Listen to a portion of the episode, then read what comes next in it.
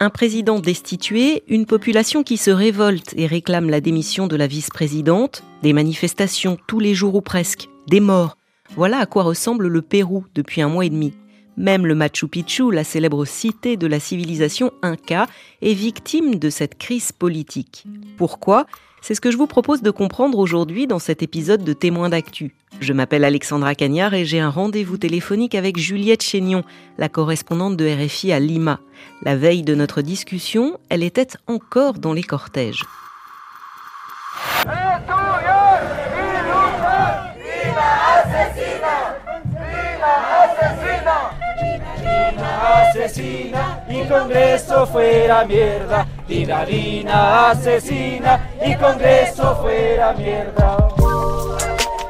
Dina assassine, Dina démission. Des slogans comme cela, c'est le quotidien des Péruviens. À Lima, la capitale, mais aussi dans plus d'une dizaine de régions. Le Pérou en compte 26. Et cela depuis le 7 décembre. C'est la date de la destitution du président Pedro Castillo. Un homme de gauche, élu en juillet 2021. Instituteur issu d'un milieu rural, pour beaucoup symbole du peuple contre les élites. Face à lui, un Parlement de droite qui bloque systématiquement tous les projets de loi de son gouvernement et l'accuse aussi de corruption. Les parlementaires sont finalement arrivés à leur fin et ont voté sa destitution pour incapacité morale permanente. Comme le veut la Constitution, la vice-présidente assume l'intérim. Elle s'appelle Dina Boluarte. Elle est issue du même parti que l'ex-président. Vous avez donc peut-être du mal à comprendre pourquoi les manifestants, qui pour la plupart avaient voté pour ce parti, le Pérou libre, scandent aujourd'hui Dina traîtresse. C'est la première chose que je m'apprête à demander à Juliette. Bonjour Juliette. Bonjour Alexandra. Tu vas me raconter à, à, quoi ressemble le pays dans lequel tu travailles. Avant cela, j'aimerais bien comprendre pourquoi les Péruviens en veulent à ce point à Dina Boluarte.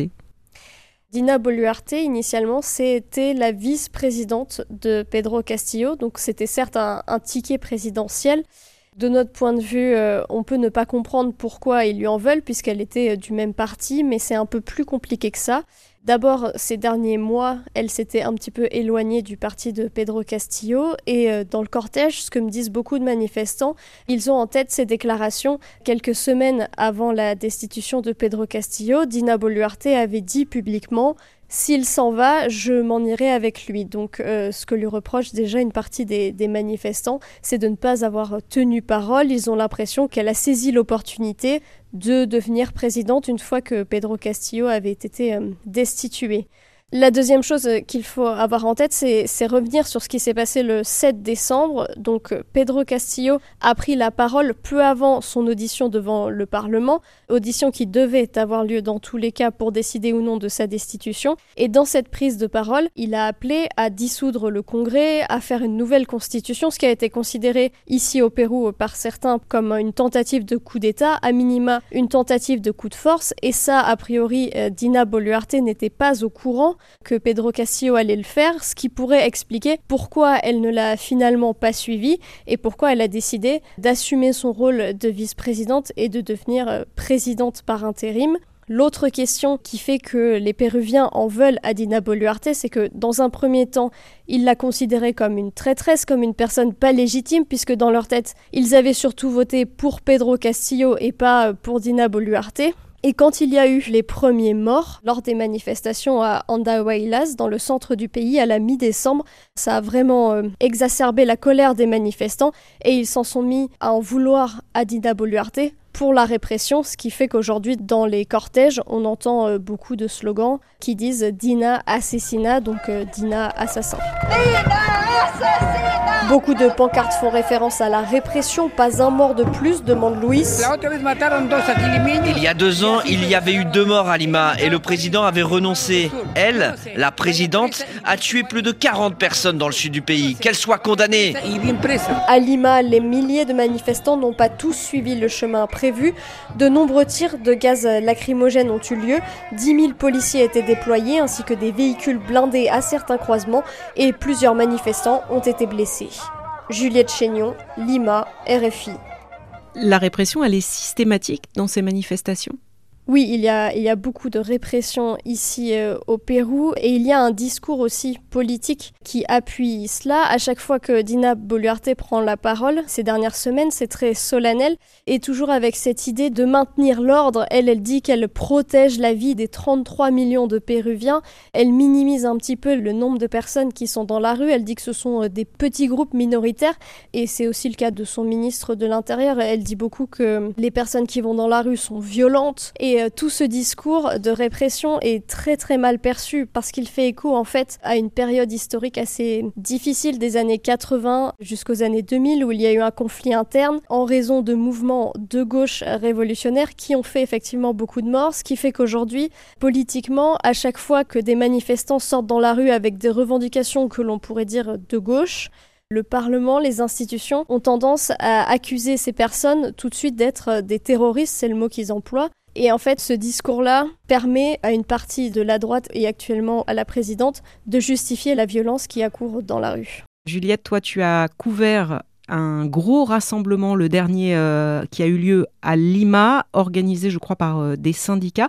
À quoi elles ressemblent ces manifestations? Qui est dans les cortèges aujourd'hui Est-ce qu'il y a eu une évolution par rapport euh, au tout début du mouvement? Oui, oui, il y a clairement eu une évolution. Au tout début du mouvement, euh, le 7 décembre et les jours qu'on suivi, c'était quelques centaines de personnes qui étaient dans la rue à Lima. Beaucoup de partisans de Pedro Castillo, des partisans euh, vraiment les, les ultimes. c'était vraiment, ils voulaient sa libération, ils voulaient qu'il revienne au pouvoir. Aujourd'hui, ce sont effectivement des manifestations à l'appel des syndicats, de partis politiques, des étudiants et surtout, ce qu'il se passe depuis euh, plusieurs jours, euh, depuis une semaine environ, c'est qu'il y a des délégations de manifestants qui sont venus de Puno, dans le sud-est du pays, de Cusco, d'Arequipa, Ica, donc ça ce sont des, villes du sud, également des manifestants du centre du pays, qui sont en fait euh, partis de leur village pour venir dans la capitale pour protester, avec l'idée que sinon ils ne seront tout simplement pas entendus, ce qui fait que lors des derniers gros rassemblements à Lima, euh, on était plutôt sur des milliers de personnes. Ce sont souvent des groupes euh, qui se déplacent comme ça euh, dans le centre-ville, qui essayent parfois d'aller vers le Congrès, vers le palais de justice, enfin des lieux de pouvoir. Il y a énormément de policiers qui sont déployés. Euh, c'est entre 7 et 10 000 policiers qui étaient dans le centre-ville pour les derniers grands rassemblements. C'est presque plus de policiers que de manifestants. Il y a beaucoup de tirs de gaz lacrymogène et ces derniers jours également des tirs de projectiles qui ressemblent plus ou moins euh, à des flashballs. Tu me dis que les manifestants viennent en masse de plusieurs régions du pays dans la capitale pour faire entendre leurs revendications. Euh, ça veut dire que dans leur région, pour le moment, c'est plutôt calme ou, ça s'étend ce mouvement? C'est pas beaucoup, pas du tout plus calme dans les régions. C'est même en fait euh, plutôt partie des régions ce mouvement, puisque au début à Lima c'était relativement calme, comme je disais, c'était plutôt des centaines de personnes. Par contre, dans les régions, très rapidement, beaucoup de mouvements, ce qu'on appelle des campesinos, donc ce sont plutôt des paysans, des personnes qui vivent de l'agriculture familiale, qui sont descendus euh, dans la rue pour protester contre Dina Boluarte, mais qui en fait rapidement ont fait émerger tout un tas de problématiques sociales aussi, puisque dans le sud du pays notamment, ce sont des personnes qui vivent euh, dans des communautés avec euh, beaucoup de solidarité entre eux. Et ce qu'ils ont fait euh, apparaître, c'est aussi tout simplement des besoins d'éducation, de santé. Ils ont vraiment l'impression qu'on ne les entend pas, qu'on ne se préoccupe pas de leurs problèmes. Et c'est ce qui les a motivés à venir dans la capitale à Lima. Mais pendant que ces délégations sont à Lima, il y a toujours des manifestations dans le sud du pays notamment. Ce sud, cette région andine, c'est là où se trouve Cusco c'est l'ancienne euh, capitale Inca, c'est à plus de 1000 km euh, de Lima. Toi, tu t'es rendu là-bas euh, il y a une dizaine de jours. Là, les manifestations, elles se traduisent de la même manière que dans la capitale? C'était assez proche, mais ce qui m'a marqué, c'était que euh, les personnes qui manifestaient descendent vraiment de leur euh, village. Les femmes ont les tenues euh, traditionnelles, les tresses, le chapeau, la grande jupe. En fait, ils sont à califourchon en haut de camion la, la, plupart. Ce qui est assez compliqué pour ces paysans quand ils viennent manifester, c'est qu'en fait, eux-mêmes bloquent La plupart des routes en ce moment autour de Cusco, mais dans l'ensemble du pays, il y a plus de 80 routes bloquées et ils doivent euh, soit faire ouvrir les barrages, bon comme ils sont manifestants normalement, euh, leurs camarades des villages les laissent passer, ou passer par des routes alternatives, donc même pour faire 20 euh, km, je l'ai fait moi-même, ça peut mettre plus de 4 heures simplement pour aller en ville, certains descendent d'ailleurs à pied parce que ça peut être presque aussi rapide.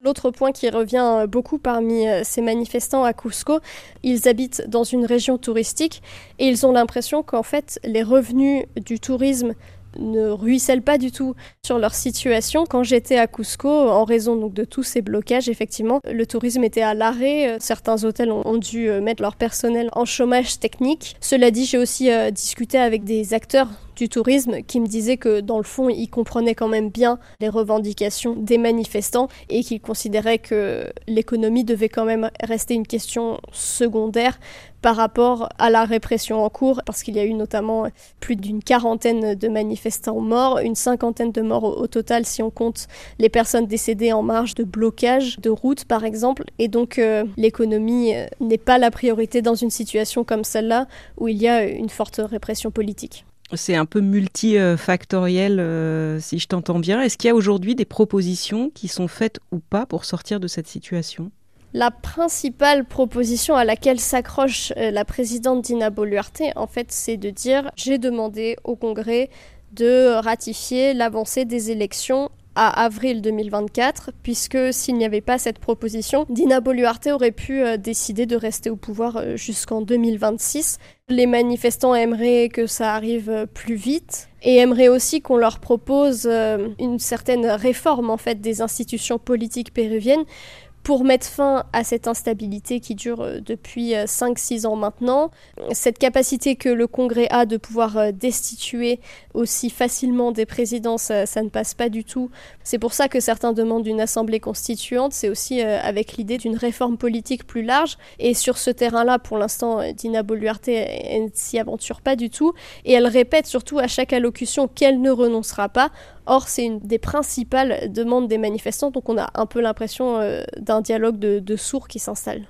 Du coup, que la situation se transforme en guerre civile, c'est un scénario qui est évoqué ou pas au Pérou?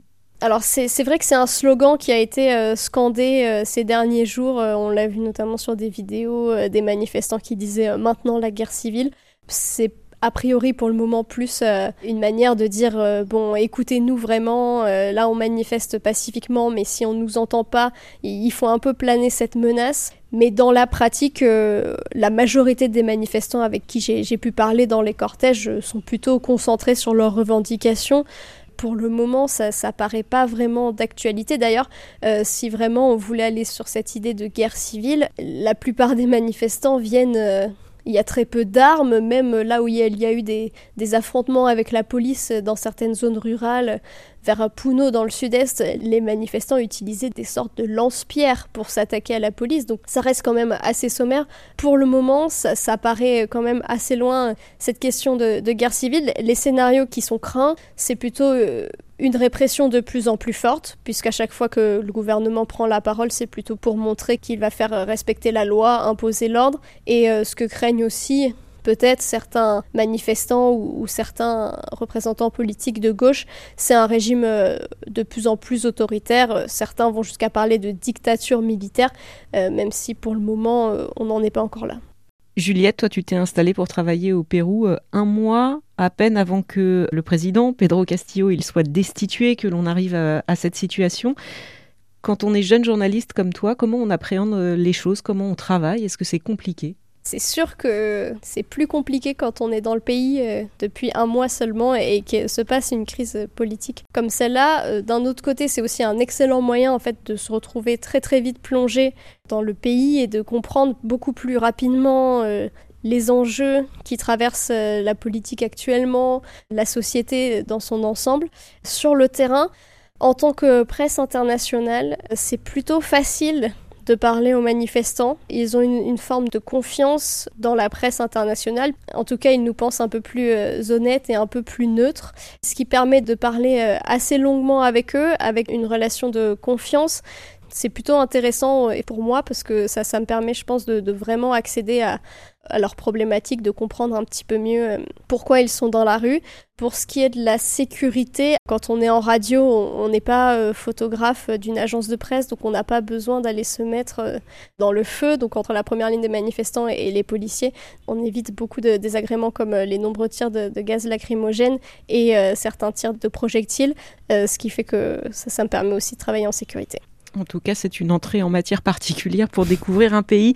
Merci beaucoup, Juliette, d'être passée dans Témoins d'actu. Merci. Vous pouvez retrouver tous les épisodes de Témoins d'actu sur votre plateforme d'écoute favorite. Vous abonner également. À très vite.